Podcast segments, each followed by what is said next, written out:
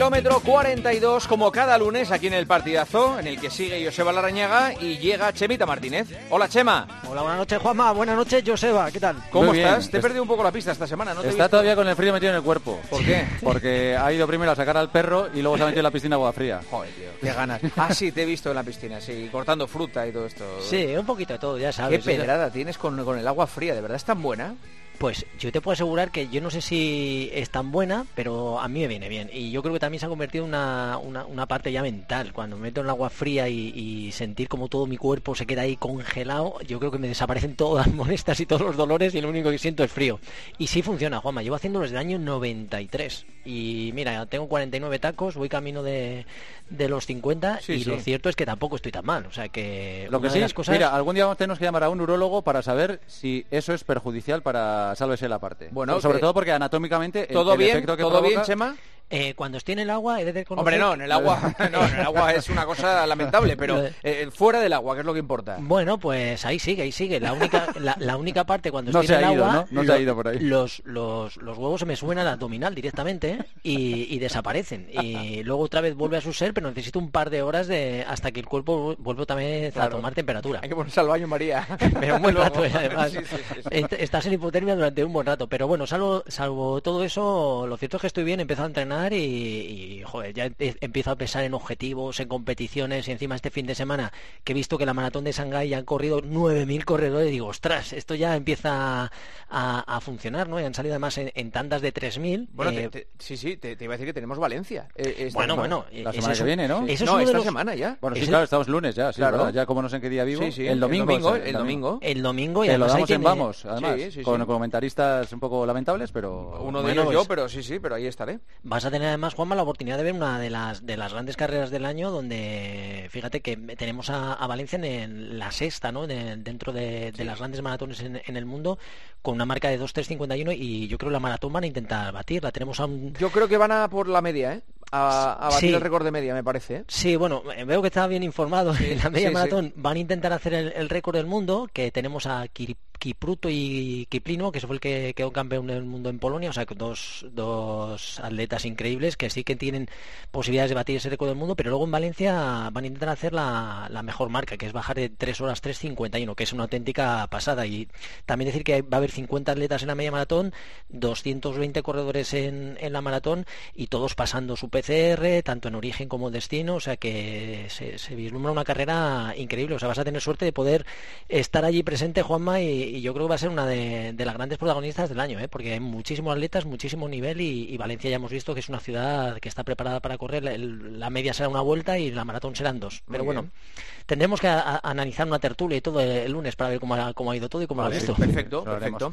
Eh, teníamos Kilian. pendiente hoy una conversación con Kilian eh, Jornet y, y la verdad es que la hemos tenido que posponer porque no está en el mejor momento ni anímico ni sobre todo físico, después de que tuviera que parar el viernes cuando trataba de batir el récord del mundo de las 24 horas. Estuvo Chema en concreto 10 horas 20 minutos, recorrió 134 y a partir de ahí se desvaneció, sufrió un desmayo, vómitos, mareos, lo tuvieron que ingresar Sí. y se está, está convaleciente todavía, claro. También hay que, bueno, recordar que las condiciones no eran ideales. Ha tenido que retrasar un poco el, eh, la prueba porque el- había nieve, la pista estaba helada, hacía mucho frío y yo 4 creo que- bajo cero llegó a ver, ¿eh? Sí, momento. yo creo que las condiciones, todos estábamos pendientes de, de la locura, que era correr pues 303 kilómetros, eh, correr a 4.45 por kilómetro, que es una auténtica salvajada, cada cuatro horas alternaba de cambiar de sentido Kilian, y, y bueno, yo creo que las condiciones no eran ideales, y cuando llevaba a mitad, bueno, 10, eh, en torno a las 10 horas, notó dos pinchazos en e- en el pecho, se empezó a marear y, bueno, tuvo que decir basta, pero bueno, yo creo que se ha quedado con, con ganas de, de volver y bueno, de momento que, que descanse porque desde luego cada día se pone más retos, más locos, más locuras y a mí me parece una auténtica pasada. Ser capaces de correr durante tanto tiempo, 24 horas en una pista, con lo que eso supone la, la sobrecarga a nivel muscular, muscular que es mayor y sobre todo a los ritmos a los que va. Creo que pasó la, la maratón en 3 horas 2, o sea, una, una auténtica salvajada. Y en todo caso está bien, o sea que lo único que tiene es recuperar y, y volver a cargar pilas y a ver si tenemos la, la oportunidad de que nos lo pueda contar. En un par de semanas. Es que lo hizo en Mandalán, en Noruega, que es donde vive. Sí, sí, Kilian sí. vive ahora mismo Sí. en, en Noruega. Vamos a hablar de las resacas Enseguida, antes vamos a hacer un, eh, un, paréntesis, porque hay un protagonista que nos está esperando, Joseba, y es un tema que, que es, nunca habíamos tratado aquí en el kilómetro 42. No, de hecho yo desconocía que existiera. Estamos hablando de, de Paco Van, que está encabezando una iniciativa muy interesante, muy bonita, y es la de entrenar a personas con diversidad funcional, es decir, con discapacidad. Y queremos saber qué, qué estímulos provoca eso en, en, la gente que sufre estas discapacidades y cuál es el, el reto o el objetivo que quieren conseguir. O sea, es un entrenamiento personal Exactamente. Eh, que puedes contratar o que puedes... Para gente discapacitada. para gente discapacitada. Eh, hola, Paco. Hola, muy buenas. ¿Qué tal? Bienvenido al kilómetro 42. Eh, eh, ¿Cuánto tiempo llevas eh, trabajando eh, con este tipo de entrenamiento? Bueno, pues empezamos a rodar eh, alrededor de hace un año. Eh, sí que es verdad que ahora hemos empezado a profesionalizar un poco el servicio, a intentar darle visibilidad, que bueno, es un poco complicado. Y, y bueno, pues ahora ya pues estamos en, en, esa línea, que la gente nos empieza a conocer, porque bueno, verdaderamente, como comentáis, es un servicio bastante novedoso y bueno, muy prometedor, la verdad. ¿Qué os piden los padres de los chicos y de las chicas que, que, que ponen en vuestras manos? Porque evidentemente aquí no estamos hablando de marcas, no estamos hablando de, de, de, de alcanzar una, eh, una forma física espectacular y ser el, el, el más machote o la mejor del gimnasio. ¿Qué os piden los padres? Eso es. Bueno, en primer lugar que hagan deporte. El deporte siempre ha sido bueno para todos, pero para estos chicos los beneficios pues se multiplican. Eh, nosotros, nuestro objetivo con estos chicos es que, y bueno, yo creo que también el de los padres, es que sean más autónomos cada día. Entonces nosotros utilizamos estos entrenamientos para que eh, ellos cada día puedan ser, eh, pues eso, más autónomos.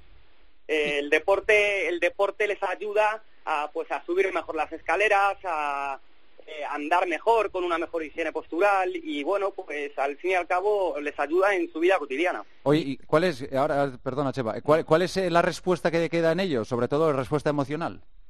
Bueno, espectacular. Eh, estos chicos a nivel emocional eh, no transmiten más que cariño y alegría y sí que es verdad que cuando ven que tienen la figura de un entrenador personal a su lado, pues eh, se motivan muchísimo, se sienten muy importantes y para estos chicos pues pues es muy importante que, que, ellos se sientan importantes. Y bueno yo creo que también es un poco eh, un papel que tiene la sociedad que es un poco darles eh, un mayor estatus de, del que tienen eso, iba, eso me iba a preguntar, Joseba, que a Paco, que, qué respuesta tenían los chavales, si luego qué tipo de, entrenamiento es el que puedes hacer o qué tipo de actividad le puedes eh, es la que les ayuda y, cómo es esa respuesta, ¿no? Que una persona normal que hace deporte, pues al final siempre termina, se encuentra bien, ha liberado endorfinas, esa sensación de, de bienestar, ¿no? Que provoca, pero en estos casos, con, cuando estás trabajando con gente con algún tipo de discapacidad, eh, pues vemos que el deporte también funciona, que el deporte ayuda y que hay provoca esos cambios ¿no? a nivel emocional y, y, no solo físico, sino también, como te decía, emocional, ¿no? Que si tú ves esa respuesta bien. Sí, muchísimo, muchísimo. Eh, como ya te decía, eh, según entramos por la puerta de la casa de los chicos, ya se les ve una sonrisa en la cara, eh, se les ve cómo se implican en los entrenamientos y bueno, pues es muy fácil y muy rápido percibes eh, el nivel de satisfacción de, de los propios chicos. Eh, nosotros, en cuanto a los entrenamientos, eh, hacemos entrenamientos funcionales, pero sí que es verdad que ahora dentro de un poquito hemos firmado una colaboración con una marca y vamos a empezar a hacer entrenamientos, neuroentrenamientos, que son con unos materiales un poquito más sofisticados y claro, en ellos tienen unos efectos pues muy positivos, porque claro, en vez de tener una activación, una activación eh, parcial, pues tienen una activación neuromuscular eh, mucho mayor. Mm. Paco, si nos está escuchando algún padre, alguna madre de, de un chico con, con eh, diversidad funcional, ¿cómo, ¿cómo se puede poner en contacto con vosotros? Bueno, pues nosotros estamos en redes sociales y en Instagram y puede contactar a través de nosotros en PV barra baja entrenamientos personales. Vale. De todas formas, si ponen en Google Paco Van, ya les salen sí, enseguida la, los entrenamientos y los vídeos. Y todo. Yo pensé que era el dueño de una empresa de furgonetas, pero no, no, es, es, es, es de, de, entrenador personal. Tú le llamas a, a Paco y ellos van. Eso vale, es, efectivamente. Sí, señor, sí, señor. Pues, eh, Paco, que haya, que haya mucha suerte, mucho éxito, que me parece una iniciativa fantástica. Un abrazo. Muchísimas gracias. Un, un abrazo. abrazo, hasta luego. Eh, y quedaba pendiente un tema que además en esta época, aunque la Navidad es como, como es este, este año, es muy, muy importante. El tema de las resacas. ¿Cómo gestionar una resaca? Que tú no sabes lo que es eso, eh, Chema. Tú nunca has tenido resaca, ¿no? ni me acuerdo. Cuando era joven sí, pero ya han pasado tantos años que ya no recuerdo, pero por lo que me cuentan lo tengo activo. La gente que tiene resaca está hecha polvo, dolores de cabeza, están inaguantables. ¿Tú, se va? yo, yo he llegado incluso a dejar de salir muchas veces y de beber por no tener resaca. Yo, eh, eh, era, era, más el peaje, el que, lo que me, podía más el peaje que, que la Yo he deseado la muerte. Es decir, o sea, yo, yo, te lo digo en serio, yo he tenido resacas de decir, eh, si ahora mismo me muriera, me vendría genial descansar ya de todo esto. Te lo digo totalmente en serio. Eh, eh, eso, es que la, la había muy gorda, ¿no? O, algo me siento mal, no lo sé, pero, pero, pero te lo juro, es que eh, es muy difícil gestionar una resaca. ¿Qué, nos tienes que contar? es que la, duda es, tú cuando estás hecho polvo en el sofá al día siguiente, tapado con una manta, sin poder aguantar el dolor de cabeza, ¿qué haces? ¿Es mejor hacer deporte o es mejor quedarte Yo creo que es mejor no menear mucho la cabeza, porque yo cuando, cuando he tenido resaca, que ya de joven, cuando movía mucho la cabeza era cuando más me dolía valía. más estar quieto. ¿Qué dices? Bueno, pues eh, claro, es que hay varios tipos también de resacas. Si nos vamos a un extremo de, de Juanma, casi mejor recuperarse. Tienes a tu cuerpo totalmente deshidratado, has obligado a trabajar a los riñones, a, tu hígado que necesita agua porque le has hecho trabajar muchísimo. Y en este caso en concreto, cuando es muy radical, eh, ¿sería recomendable hacer ejercicio? Bueno, si eres una persona que normalmente hace actividad física, no estaría de más salir a dar un paseo. El ejercicio moderado, suave, extensivo, no viene mal, Juanma. O sea que eh, el ejercicio eh, en este caso podría estar indicado, pero sería un ejercicio muy suave, incluso salir un paseo, a dar un paseo, caminar rápido, eh, casi mejor que estar tirado en el, sofá hecho polvo con ese dolor de cabeza. Eh, lo, que pasa es que si te pasas en ese ejercicio, lo haces un poquito más intenso, al estar tu cuerpo, el, alcohol provoca en tu cuerpo una situación de acidosis que, el, el, hacer ejercicio más fuerte o más intenso puede generar un poquito de lesión, con lo cual hay que tener cuidado. También tenemos desequilibrios a nivel metabólico por la se altera la glucosa, ¿no? Al final eh, tu cuerpo se queda sin energía, te quedas hecho polvo precisamente por eso. Así que eh, si tuviéramos que recomendar hacer ejercicio, pues sería para gente que está habituada a entrenar, podríamos salir a dar un paseo, un ejercicio muy extensivo, muy suave, de tal manera que rompamos a sudar y que nos haga un poco salirnos de esa situación de letargo a la que hacía alusión Juanma, ¿no? Pero ejercicios intensos totalmente desaconsejados. O sea que, la sudada esa buena, decir, Buah, voy a pegar una sudada y voy a dejar todas las toxinas ahí en, el camino, nada, eso nada. eso para la gripe, gripe, gripe sí, pero... Date cuenta que al final está deshidratado, le tienes a tu cuerpo eh, en el límite y, estás obligando, como has estado deshidratado, eh, los riñones, el hígado tiran de ese agua de tu cuerpo, con lo cual generan esa deshidratación y si tú le estás obligando a sudar más de una manera más intensa, le estás obligando más, no sería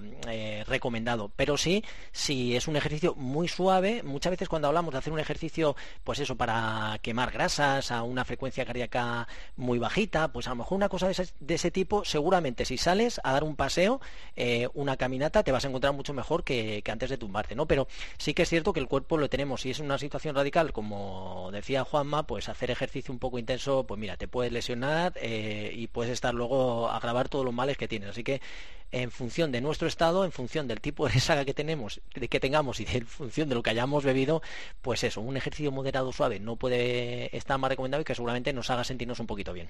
Lo que hay que hacer es no llevar el cuerpo a ese límite. No, en serio, a ese, extremo. eso, eso ahora, cerca de la una y media, un lunes, evidentemente lo dices. Cuando estás ya metido en el fragor de la batalla, te, te olvida todo eso y tiras Yo eh, cada vez pienso más en la resaca también. Yo ¿eh? también, ¿eh? Yo, cada vez pienso más... Eh, uh, mañana, no, no, no, que va.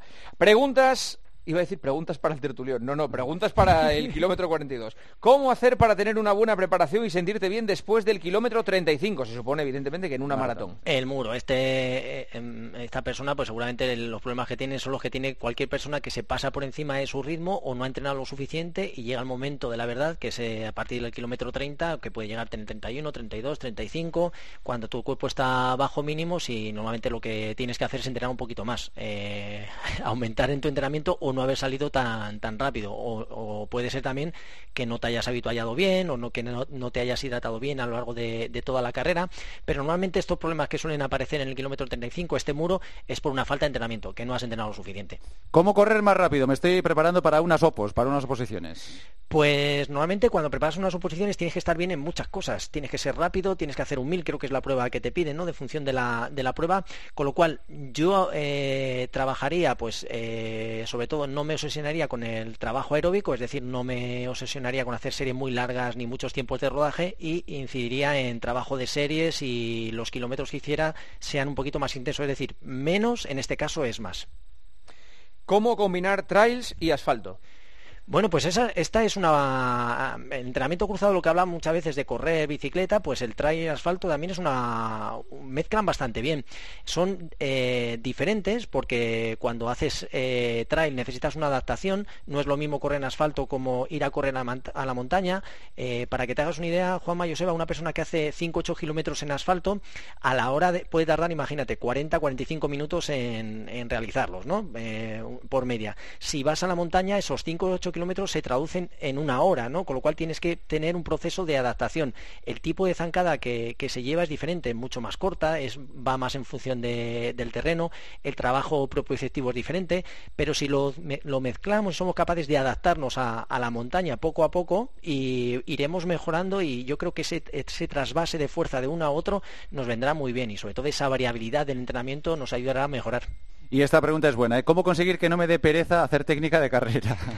Pues fíjate, yo creo que el hacer técnica lo que te puede hacer es salir de la monotonía. O sea, si siempre haces pesas, si siempre haces cuestas, hacer una sesión de técnica bien dirigida puede ser hasta divertida, porque trabajas de una forma distinta y ves a los demás que lo hacen bien, tratas de, mejorar, ¿no? Si lo puedes hacer con gente.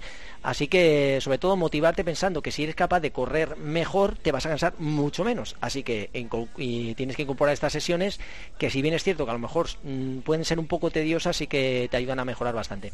Gracias, Chema. Un abrazo. Buenas noches, chicos. Hasta luego, Joseba. Hasta mañana. Chao, chao.